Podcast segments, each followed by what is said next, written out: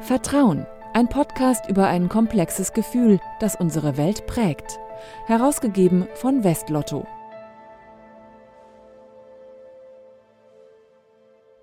Und zu dieser Folge begrüßt sie Philipp 1. Schön, dass Sie dabei sind.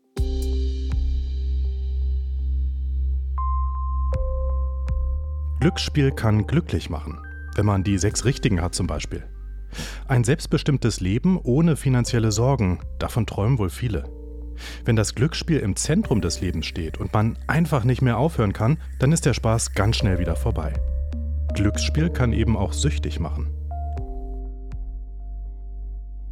Wenn man sich in der Sucht verliert, braucht man schnelle Hilfe. Von Freundinnen, Verwandten oder professionellen Beratern zum Beispiel. Aber wie gelingt es, eine Atmosphäre zu schaffen, in der man sich anvertraut und helfen lässt? Das möchte ich heute in München herausfinden. Ich bin mit Professor Gerhard Bühringer verabredet. Er ist Psychologe und Psychotherapeut. Außerdem forscht er seit vielen Jahren zum Thema Sucht und lehrt an der Technischen Universität Dresden. Als erstes wollte ich von ihm wissen, ob er eigentlich in seinem Leben schon mal nach etwas süchtig war. Also ich erlebe das gelegentlich ähm, bei Schokolade. ähm, wenn ich viel, Kennen wir alle. wenn ich viel Arbeit habe und viele Belastungen und den Eindruck habe, ich komme mit der Zeit überhaupt nicht zurecht, ich habe nicht mal mehr richtig Zeit zum Essen, dann kann es passieren, dass mein Blick auf die Schokolade fällt und dann passiert das, was man bei Abhängigen viel erlebt. Es bleibt nicht bei einem kleinen Stück, was ja nicht schlecht wäre, es gibt schnell Energie, sondern es wird dann die ganze Tafel oder eine Schachtel Pralinen. Das kann schon passieren. Und biologisch ist es gut verständlich, weil es gibt Energie und es gibt im Gehirn Belohnungsstoffe, die da ausgeschüttet werden. Und es kann auch bei manchen Menschen wirklich zur Abhängigkeit führen, dass sie extrem viel Schokolade zu sich nehmen. Das heißt, da ist schon so ein, so ein ganz wichtiger Impuls, der die Sucht vielleicht erklärt, dieses Nicht-Aufhören können. Also man macht weiter, auch wenn man merkt, das ist eigentlich schon längst genug. Ja, das ist ein zentraler Punkt. Ich kann nicht mehr aufhören. Oder wir, wir etwas genereller sagen, die Person verliert die Kontrolle über Beginn, Ende und Häufigkeit. Also ähm, wir wissen alle, wenn wir Auto fahren, sollten wir nicht trinken. Die Personen können das nicht mehr kontrollieren und trinken auch da vorher die Dauer, wir wissen alle, dass wir bestimmte Grenzen haben zu trinken und die können die Grenzen nicht mehr einhalten. Und die Häufigkeit gilt genauso, es wird immer häufiger und wird dann täglich und irgendwann im Extremfall bei Glücksspiel wie bei Alkohol oder anderen Stoffen wird es fast eine Dauertätigkeit. Jetzt haben Sie gerade schon so ein paar ja, süchtig machende Substanzen genannt, Alkohol und Tabak zum Beispiel, äh, dem Jahrbuch Sucht zufolge. Da sind das äh, eigentlich so mit die größten Treiber von Süchten, ja, völlig legale Drogen letztendlich. Mhm. Äh, aber auch Online-Glücksspiel zählt dazu, äh, wird ganz regelmäßig genannt. Was passiert genau eigentlich im Gehirn, damit da so eine Sucht entsteht? Also das ist ein Thema, wo wir alle in der Welt gerade forschen. Früher hat wir angenommen, jeder hat das gleiche Risiko, abhängig zu werden. Also es trifft jeden oder es kann jeden treffen. Heute wissen wir mehr und mehr, dass das so nicht stimmt. Es gibt Personen, die haben ein höheres Risiko als andere. Und das versuchen wir herauszufinden, was sind die Faktoren. Und es hat was zu tun erstmal mit Biologie im Gehirn. Wir haben alle be bestimmte Belohnungssysteme, die auf Belohnung reagieren, dass es, wir zufrieden sind und uns wohlfühlen. Und es gibt Personen, die haben Defizite in diesem Belohnungssystem und Alkohol oder Glücksspiel besonders reagiert sehr stark darauf und äh, führt bei uns dazu, dass wir uns wohlfühlen. Und das Gehirn sagt dann so etwas abstrakt, davon will ich mehr. Mhm. Ja, ob das äh, in der nächsten Situation und dann wieder und dann wieder. Das heißt, daraus wird auch deutlich, dass es Personen vor allen Dingen trifft, die mit äh, der Kontrolle ihres Verhaltens wenig umgehen können, die die Konsequenzen nicht vorherdenken können und die solche Defizite in der Zufriedenheit haben ihres Lebens und versuchen das über Alkohol oder Glücksspiel zu finden. Und wenn ich solche Defizite aber habe und ich merke, dass ich immer mehr Geld verliere und mein Gehirn sagt mehr, mehr, mehr dazu, irgendwann verliere ich die Kontrolle und am Anfang merke ich das nicht. Die meisten Personen merken gar nicht, dass sie in so eine Entwicklung reingehen. Und die Entwicklung kann Jahre dauern. Das geht nicht mit einem Knall, sondern es braucht längere Zeit. Und deswegen, weil es graduell geht, merke ich das nicht. Das heißt, es sind mal so viele kleine Veränderungen, die man aber dann ja so gar nicht spürt an ja. sich selber. Wer sie am ehesten sieht, ist die anderen, die Umwelt. Also der Partner oder die Partnerin, die Eltern, je nach Alter der, der betroffenen Person oder Angehörige oder der Arbeitgeber vor allen Dingen Personen, die sie nicht so häufig sehen und die sehen die Veränderungen besser, wenn man jemanden nur einmal die Woche sieht oder so oder einmal im Monat. Wenn wir mal kurz bei dem Glücksspiel bleiben, äh, fand ich interessant. Sie hatten jetzt gerade ein Casino genannt, dass aber ähm, insbesondere Online-Glücksspiel, nach Einschätzung von Expertinnen und Experten, das Online-Glücksspiel sehr stark in eine Abhängigkeit führen kann. Warum eigentlich? Ähm, also grundsätzlich gehen wir davon aus, dass alle Glücksspiele in eine Abhängigkeit führen können. Bei Online-Glücksspiel ähm, spielen verschiedene Faktoren eine Rolle, wo wir noch herausfinden, was da schützend ist und was gefährlich ist.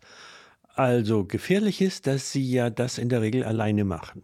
Also sie sitzen vor dem Computer oder ihrem Handy oder wie immer sie das machen und geben eine Wette ein oder ein Online-Casino oder was immer sie tun.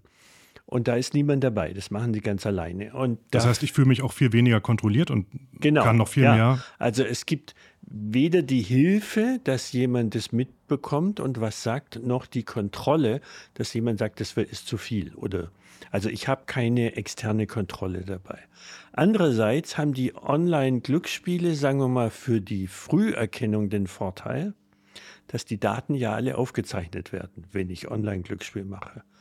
Und die modernen Algorithmen, also statistische Verfahren, werten diese Daten aus und können sehr früh erkennen, wenn jemand ein Problem gibt.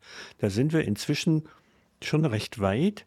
Das geht für jedes Glücksspiel unterschiedlich. Und da kann man dann früh erkennen. Und wenn ein Anbieter seriös handelt, und das versucht man gerade durch staatliche Kontrolle auch hinzukriegen, dann beobachtet er seine Spieler, spricht die an, gibt ihnen Hinweise, das zu ändern und wenn es sich nicht ändert, sperrt er sie.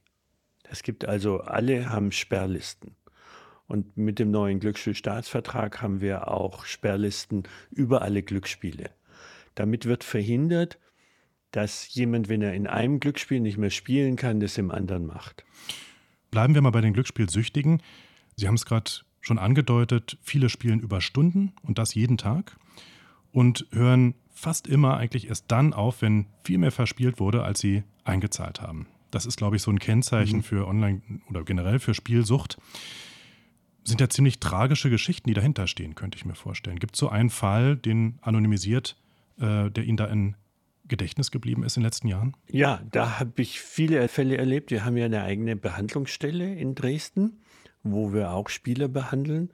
Und das war eine Person, die auch noch andere psychische Probleme hatte, von Übergewicht bis sonst was, isoliert lebte und über Spielhallen und dann auch Online-Glücksspiel, damals illegal, äh, im Prinzip sein gesamtes Geld so weit verspielt hat, auch er hatte auch ähm, eine Lebensversicherung, alles aufgegeben und war am Ende so weit mit seinen Finanzen, dass äh, die äh, Gemeinde über eine rechtliche Regelung sozusagen die Finanzierung des Alltags sichergestellt hat, einschließlich dem Taschengeld.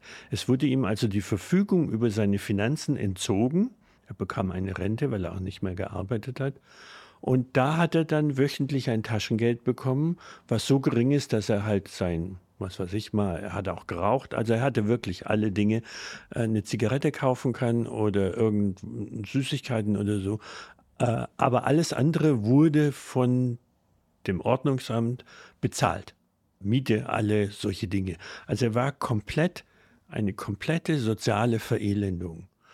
Dazu kam, dass er ihm psychisch sehr schlecht ging mit Suizidgedanken. Also auch psychosozial wirklich am Ende war. Wir haben ihn jahrelang behandelt, bis er eine, er kann heute noch nicht mit Geld umgehen, mhm. aber wir haben ihn so weit behandelt, dass es ihm einigermaßen wieder gut geht. Wenn man sowas hört, dann fragt man sich natürlich ja, was kann man, wenn man betro als Betroffener tun? Wie kommt man gegen so eine Sucht an? Mhm.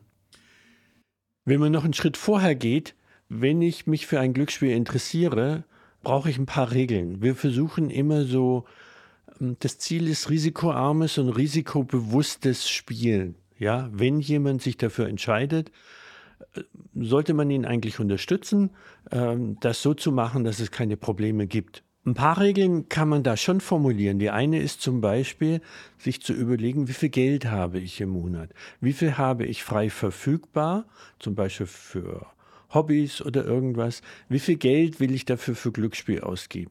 Das heißt, so ein festes Budget. So ein festes Budget. Und dies sollte ich auf keinen Fall überschreiten. Auch nicht, wenn dann so die Idee kommt, oh, jetzt gewinne ich bald, ich habe lang nicht gewonnen, jetzt. Also da entsteht bei allen Personen abergläubisches Verhalten, bis hin zu den Geburtstag der Großmutter für Lotto oder solche Dinge. Ja, die, also Spieler, die abergläubisches Verhalten, eine Tendenz haben, sind eher gefährdet. Also ich muss mir eine Grenze setzen und die nicht überschreiten. Ein weiterer Punkt ist, wie viel Zeit brauche ich dafür? Ja, also ich muss es so gestalten, dass die Familie, die Arbeit, die Freizeit, die Interessen nicht darunter leiden. Das ist ganz wichtig, weil irgendwann wird die Familie vernachlässigt, die Kinder, alles Mögliche, weil das Glücksspiel so im Mittelpunkt steht. Der nächste Punkt ist sicher, dass ich und das versucht man auch jetzt mehr und mehr technisch zu lösen, dass ich Rückmeldungen bekomme während des Spielens. Also zum Beispiel, dass angezeigt wird, wie viel habe ich jetzt verloren in der letzten halben Stunde. Oder dass ich jetzt eine Stunde spiele. Es gibt in Spielhallen zum Beispiel dann Unterbrechungen. Solche Dinge müssen wir auch noch mehr forschen und ausbauen.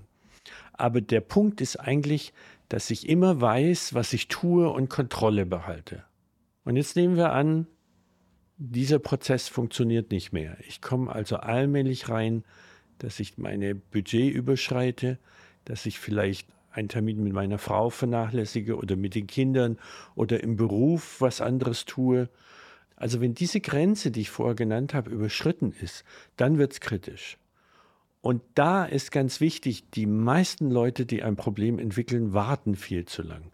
Zum einen erkennen sie es am Anfang nicht und das erkennt man eben nur, wenn man sich Grenzen setzt. Da merkt man, dass man die Grenzen überschreitet. Und auch da fällt es vielen ganz offensichtlich schwer, sonst würden ja viele da nicht so richtig reinrutschen. Also dieses sich selbst beobachten, wann überschreite ich eigentlich Grenzen. Und da kommt wahrscheinlich ein ganz wichtiges Korrektiv ins Spiel. Sie haben es auch schon erwähnt vorhin, nämlich die Familie, das eigene Umfeld, Freunde, Verwandte, vielleicht auch Kollegen. Was können die denn tun eigentlich, wenn die merken, oh, da ist jemand in meinem ganz persönlichen Dunstkreis, das nicht eine ungute Entwicklung, zum Beispiel im Glücksspiel. Ja, also was sie tun können, ist die Person direkt ansprechen. Und da haben wir alle Hemmungen. Also jeder von uns kennt wahrscheinlich jemanden, der so extrem raucht, dass man schon sieht, dass er sich gefährdet oder ein Alkoholproblem hat. Glücksspiele sehen wir nicht so häufig äh, im Alltag. Aber wenn man das bemerkt, dass bei einem Angehörigen oder Kind oder Kollegen oder Kollegin so etwas auftritt, dann direkt ansprechen. Also man muss seine Hemmung überwinden. Man kann das sicher nicht machen, wenn man mit der Person in jahrelangem Streit steht. Also man braucht ein Vertrauensverhältnis. Und wenn es mehrere Personen beobachten, sollten die sich abstimmen, wer die Person anspricht, die das beste Vertrauensbehältnis hat. Und viele haben dann Sorge, wie spreche ich das an? Und ein ganz guter Gesprächseinstieg ist, der Satz, ich mache mir Sorgen. Da ist kein Vorwurf dahinter, das zeigt Anteilnahme, kommt aber direkt auf den Punkt, weil man dann danach sagen kann, worüber man sich Sorgen macht. Und dann versucht ohne Vorwürfe, also du hast schon wieder so viel Geld verloren oder Zeit oder so, das bringt alles nichts. Je mehr Vorwürfe sie machen, desto mehr zieht sich die Person zurück. Wichtig ist, ohne Vorwürfe zu diskutieren, wie siehst du das im Moment? Ähm, kommst du mit dem Geld klar? Du hast ja gerade Geld geliehen bei mir und kann, sagst mir, du kannst es nicht zurückzahlen. Also an solchen konkreten Situationen, gar nicht über Sucht reden oder so, sondern an konkreten Situationen mit der Person reden und die Idee ist, dass sie selber zu dem Satz kommt, ja, ich habe den Eindruck, da entwickeln sich Probleme oder ich habe Probleme oder ich komme nicht weiter. Das heißt, dass ich nicht konfrontativ bin, sondern eher eine Einsicht fördere. Ja, also überhaupt nicht konfrontativ, sondern Einsicht führen. Wir nennen das motivierende Gesprächsführung. Also soll heißen eine Gesprächsführung, die den anderen zur Einsicht bringt. Und das klappt nie über Vorwürfe. Jeder, der Kinder hat, weiß, dass das nicht klappt mit Vorwürfen. Also das geht nur über Einsicht. Aber was wichtig ist auch, neben der Einsicht ist eine gewisse Konsequenz. Also nicht locker lassen, sich nicht abspeisen lassen und sagen, nö, das ist kein Problem und es ist Zufall jetzt, dass ich gerade kein Geld habe oder so. Es ist nie Zufall, sondern da ist halt eine Entwicklung dahinter. Und zu Konsequenz gehört auch, und es fällt vielen Angehörigen, Partnern und ähnlichem schwer, kein Geld zu leihen. Nie Geld leihen konsequent sein. Die Person ist selber verantwortlich für ihr Verhalten und dazu gehört, dass sie sozusagen die Konsequenzen des extremen Geldausgebens und so selber ausbaden muss, also selber sich darum kümmern kann. Also nie, der, nie die Person unterstützen im Sinn von Geld und anderen Dingen, weil man so nur die Suchtentwicklung fördert. Jetzt sind wir bei einem ganz wichtigen Begriff angekommen und Sie haben ihn gerade erwähnt, nämlich Vertrauen. Also auch der, der Schwerpunkt ja unseres Podcasts hier. Ähm, und das ist, glaube ich, ein ganz sensibles Thema bei einer Sucht, könnte ich mir vorstellen. Vertrauen in so einer, ja, doch sensiblen Angelegenheit zwischen Verwandten und einem Suchterkrankten zum Beispiel herzustellen oder auch beizubehalten. Ja, also ähm, viele ziehen sich ja auch zurück, also auch viele Betroffene und auch Scham ist da vielleicht mit im Spiel. Sie haben jetzt gerade schon so ein paar ganz gute Tipps genant, ja, wie man als Betroffener reagieren kann, um so ein Vertrauensverhältnis auch herstellen zu können. Wie noch? Was muss noch passieren, damit so ein Vertrauen nicht in die Brüche geht? Ja, also von vornherein muss ein Grundvertrauen sowieso da sein. Ja, also ich kann mit einem gespannten Verhältnis oder ähnlichen kann ich nichts erreichen in der Situation, weil sie eben besonders sensibel ist. Äh, dann habe ich gesagt, eben diese Form der Gesprächsführung, die immer vertrauensaufbauend ist und motivierend und dass sie lösungsorientiert ist, dass man also möglichst versucht, am Ende zu einer Lösung oder Vereinbarung zu kommen, am besten zu einer Vereinbarung. Also zum Beispiel, ich reduziere jetzt das Geld, was ich ausgebe. Ich würde noch gar nicht sofort sagen, du musst aufhören, ja, weil eigentlich muss die Person dazu kommen. Wenn es später eine extreme Entwicklung hat, dann ist es wieder anders, aber wir sind in einem Frühstadium und da muss sich die Person motivieren, selber zu handeln. Also idealerweise selber zu sagen, ich schränke jetzt mein Geld ein, was ich ausgebe oder die Zeit oder ich überlege dann nochmal, ich schreibe mir mal auf, wie viel ich pro Woche ausgebe. Viele tun das nicht und sind dann überrascht, wie viel Geld das ist, was da verschwindet. Also sowas wie selber Kontrolle bekommen, die Person zu motivieren, wieder Kontrolle zu bekommen. Und dann sieht man ganz gut, ob das klappt oder eben nicht klappt. Und wenn es nicht klappt, zeigt es, dass die Entwicklung schon zu weit ist. Dann muss ich auch als Vertrauensperson den Mut haben, das, hat, das ist immer sich trauen und vertrauen, muss ich auch mich trauen, dann zu sagen, ich habe den Eindruck, das wird nichts, du bekommst das nicht hin. Das kann man aber nicht von Anfang an sagen. Man mhm. muss die Person die Chance geben, es selber auszuprobieren. Aber nicht Monate warten oder Wochen.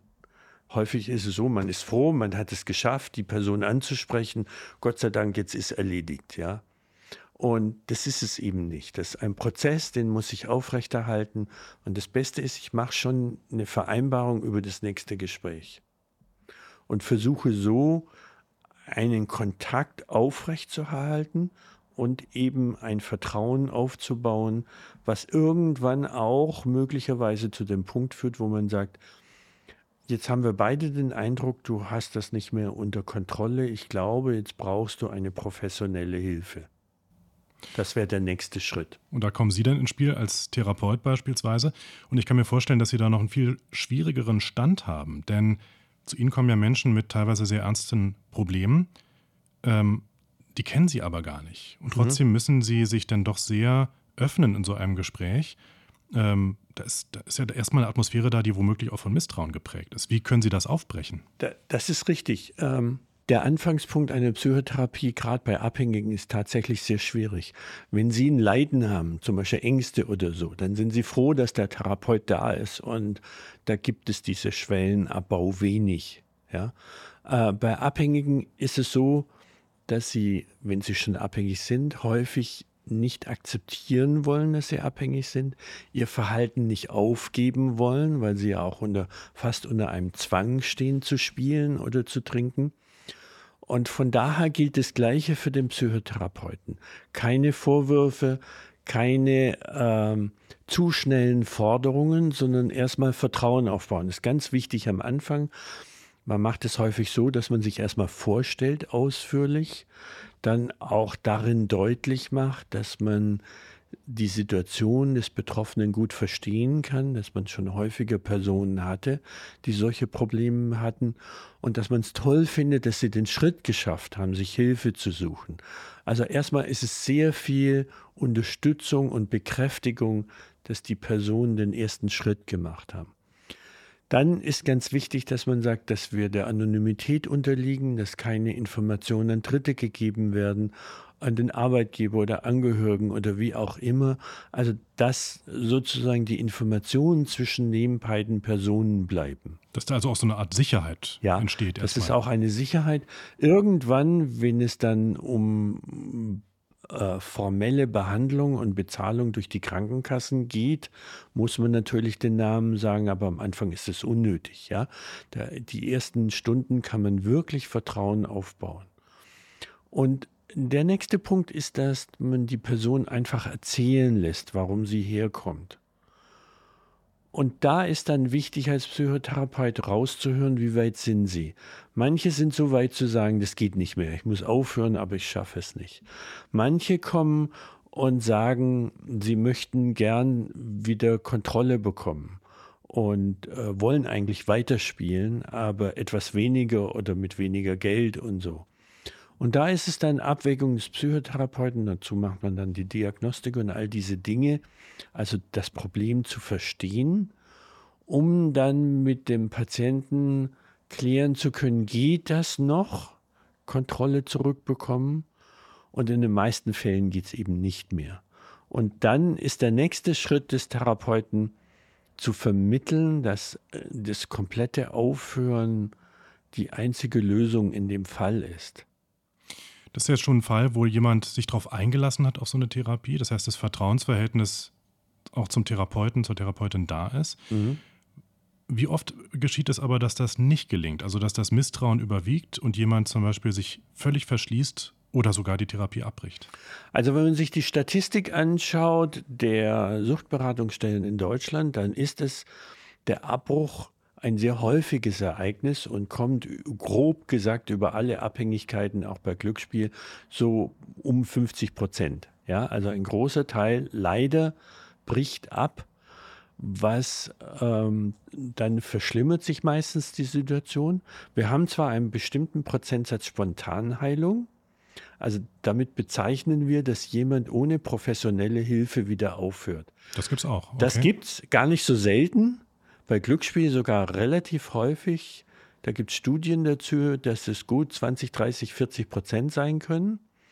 Wenn man sich die, es gibt wenig Forschung dazu. Wenn man sich die genauer anguckt, dann sind es häufig wichtige Lebensereignisse. Neue Partnerschaft, befriedigenden Beruf, jemand, der sich in der Verwandtschaft Mühe macht, mit der Person Kontrolle wirklich hinzubekommen. Also sowas gibt es. Aber wir nehmen an, das sind auch eher die leichteren Fälle. Und die schwereren Fälle kommen in so eine Entwicklung, dass es immer schlimmer wird. Und dann endet das an dem Fall, wie ich ihn beschrieben habe, mit eigentlich einem kompletten psychosozialen Zusammenbruch. Herr Böhringer, ganz zum Schluss nochmal so ein Blick in die Zukunft. Ähm, Sie haben ja vorhin gesagt, ja, es gibt jetzt neue Regelungen, neue Regeln auch für Online-Glücksspiel, das jetzt ähm, die Branche so ein bisschen verändern könnte, auch professionalisieren könnte. Wenn wir in die Zukunft schauen, meinen Sie, dass das Problem Glücksspielsucht auch in Zukunft besser beherrschbar sein könnte? Uh, das ist eine schwierige Frage. Wir haben Alkohol, seitdem wir die Geschichte der Menschheit verfolgen können, gibt es Alkohol und Alkoholprobleme. Und die Geschichte und die Menschheit hat alles versucht. Von Todesstrafe gab es in Preußen für Tabak äh, oder in asiatischen Staaten für illegale Drogen bis hin zur kompletten Liberalisierung, dass es äh, jeder tun und lassen kann, was er will. Wir haben keine Lösung gefunden, als Ganzes Sucht zu bewältigen. Was wir machen können aber, und das sind ganz viele kleine Schritte, ist zu sehen, dass wir Personen möglichst gut aufklären, dass wenn sie irgendeine Suchtsubstanz oder Verhalten betätigen, dass sie vorsichtig sind, dass sie möglichst gut Rückmeldung kriegen. Da spielen Angehörige eine ganz große Rolle. Das spielt auch die Erziehung eine Rolle. Schauen Sie gerade am Beispiel von Glücksspiel. Bis 18 dürfen Sie nicht spielen, einen Tag später dürfen sie alles. Niemand hat ihnen das beigebracht. Genauso mit Alkohol. Mhm. Ja, da haben wir die Regeln mit 16 und 18, danach dürfen sie alles.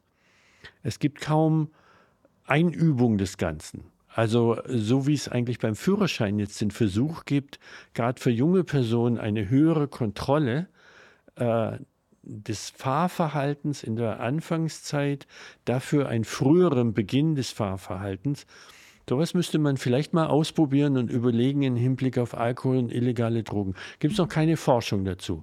Nur mal, also meine Idee ist, dass die Leute präpariert sind, mit den Risiken umzugehen. Und das Zweite, trotz allem, wir werden immer Abhängige haben. Und da ist der nächste Punkt, dass man die Person möglichst früh erkennt, dass man zum Beispiel im Bereich der Online-Glücksspiel, die Anbieter sind juristisch jetzt verpflichtet, das zu beobachten, die Früherkennung, dass man das aber auch kontrolliert.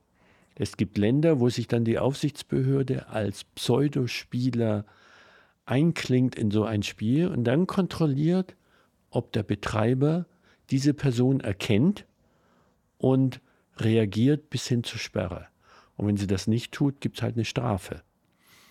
Das heißt, verschwinden wird die Sucht nicht, aber wir können zumindest schneller reagieren, besser reagieren und auch einen verantwortungsvolleren Umgang mit sowas wie Glücksspiel, aber auch mit Alkohol einüben. Mhm.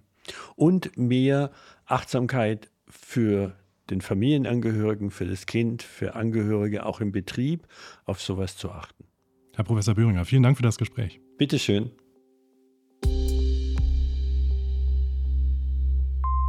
Wege aus der Glücksspielsucht. Das war der Psychologe, Psychotherapeut und Suchtforscher Professor Gerhard Bühringer. Einen Überblick zu Wegen aus der Sucht bietet übrigens seine Website glücksspielhilfe.de. Dort finden Angehörige und Betroffene viele Tipps und Ratschläge, wie sie mit der Sucht umgehen können. Vielen Dank an Sie, liebe Hörerinnen und Hörer, dass Sie wieder dabei waren und falls Sie es nicht schon längst getan haben, empfehlen Sie uns weiter. Es gibt unseren Podcast kostenfrei auf Apple, Spotify und vielen weiteren Portalen. Alles Gute, ich bin Philipp 1. Vertrauen, der Podcast zum Blog von Westlotto. Mehr dazu unter www.vertrauen.blog.